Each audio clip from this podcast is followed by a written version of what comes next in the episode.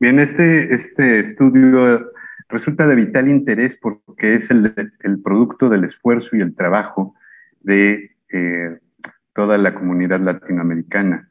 Y um, aquellos coordinadores de este estudio llevaron a cabo una encuesta de bastantes eh, tópicos a considerar en 20 países con alrededor de 700 oncólogos participantes a los cuales se les pidió saber si su hospital o ellos atendían directamente COVID.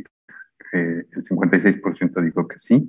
Y cuando se analizó cuáles eran las conductas y los cambios en la atención que habían recibido eh, para tratar a estos pacientes, vean que la telemedicina importantemente se llevó a cabo entre los pacientes, entre los médicos que eh, atendían COVID versus los que no lo atendían.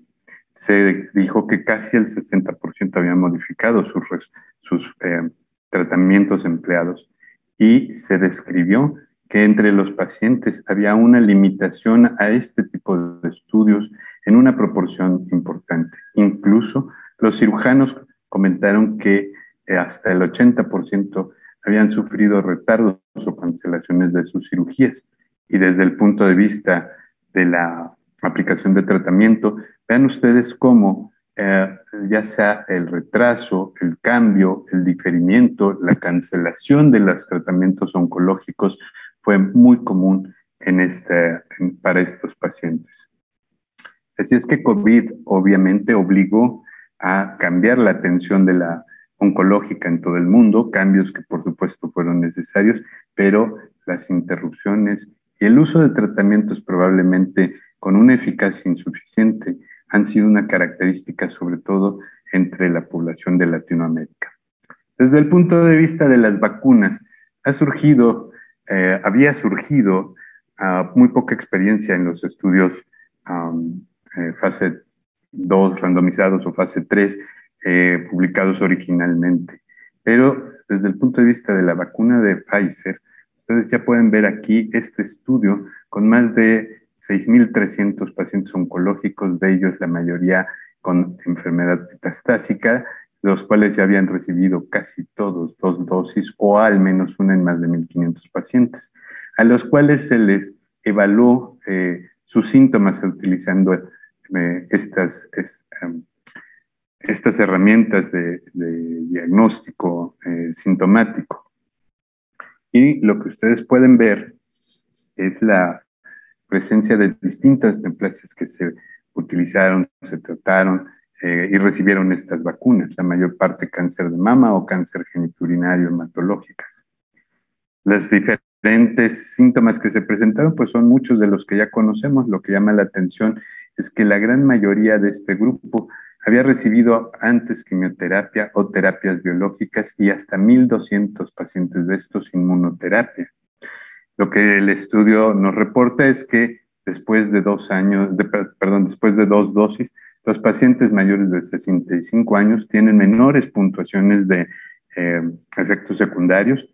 Aquellos pacientes que estaban en tratamiento con eh, inhibidores eh, pueden encontrar mayor severidad de prurito, erupción cutánea y después de la primera dosis mayor fatiga, malestar, picazón, erupción.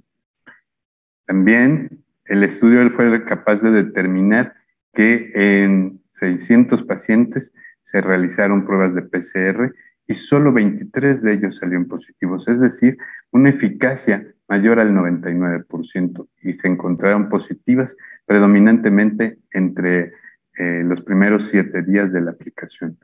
Así es que este estudio lo que nos demuestra es que los efectos secundarios por vacunas en los pacientes oncológicos al menos con la vacuna de Pfizer, son muy similares a lo descrito en la población general, pero todavía se necesita esperar el análisis eh, secundario interino para poder conocer con más precisión la eficacia de, estos, de estas vacunas.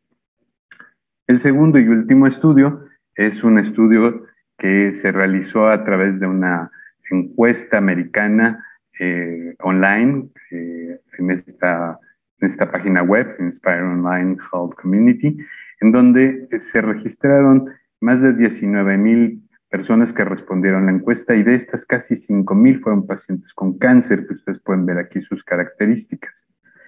De esta, de esta encuesta la mayoría, el 51%, recibió la vacuna moderna y después la vacuna de Pfizer fue la más común. Incluso la vacuna de AstraZeneca en un pequeño porcentaje y otras en el mínimo. Lo que nos, nos informa este estudio es que los efectos secundarios que ustedes pueden ver aquí pues han sido los más comunes, el dolor en el sitio de la inyección, mialgias, fatiga, cefalea, lo más común, y es más frecuente en la, en la aplicación, en la segunda aplicación que en la primera.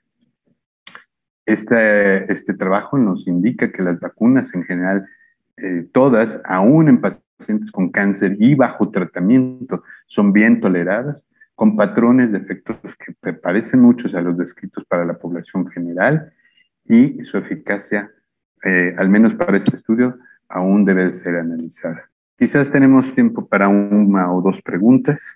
Eh, por parte del público. Si no, yo le preguntaría básicamente a, primero a Efraín, en la actualidad, bajo las nuevas condiciones de la pandemia, ¿cuáles son las medidas que debemos de seguir llevando a cabo para los cuidados de estos pacientes? Pues según el estudio de la doctora Cintia Villarreal, que se llama JIF, eh, el, seguimiento de los pacientes a través de telemedicina, el seguimiento tanto oncológico por un médico oncólogo de su enfermedad eh, va de base, vaya, más eh, también el seguimiento psicológico, el seguimiento eh, de síntomas de COVID, el monitoreo, pues son las cosas que debemos de, estar vigilando en nuestros pacientes con cáncer, porque ya como pudimos ver, los pacientes, aquellos pacientes que van a tener estos síntomas, esta enfermedad, y que además van a, que pueden tener una enfermedad grave, primero tienen más probabilidades de, mortalidad y tienen más probabilidades de requerir terapia intensiva o algún otro tipo de, criterio, algún otro tipo de, tratamiento intensivo, perdón. Gracias. Omar, eh, básicamente con todo lo que has platicado hasta el momento, ¿consideras que la quimioterapia es un factor de riesgo para adquirir una enfermedad por COVID más severa? Eh, ¿Qué podemos hacer para, estos, para manejar estos casos? Aún nos falta información, yo creo, pero como vimos en unos abstracts, nos dicen que en algunas neoplasias parece que la quimioterapia no, no, tiene un impacto tan importante. Sin embargo, cuando vemos análisis de diferentes eh, quimioterapias, de diferentes eh, neoplasias en las que hemos dado tratamientos, parece que sí nos puede incrementar el riesgo, este, sobre todo de la, de, la infección por el tipo de neoplasia. Claro, nos faltan eh, análisis con diferentes esquemas en este momento solo tenemos el análisis que es el de, la quimioterapia citotóxica en general. Nos faltaría hacer un análisis dependiendo de qué quimioterapia fue la que se aplicó en ese momento. Este, pero yo creo que, eh, excepción por cáncer de mama, en las demás veces parece que sí nos incrementa un poco el riesgo de, eh, de la infección e incluso la mortalidad. Dado el tiempo, yo solamente quisiera agradecer a todos ustedes su presencia y yo quisiera cerrar solamente diciendo, hay que seguir cuidando, cuidando a los pacientes, cuidándonos a nosotros, siendo muy cuidadosos en los tratamientos que damos y respaldando la posibilidad de que los pacientes se puedan vacunar. Muchas gracias.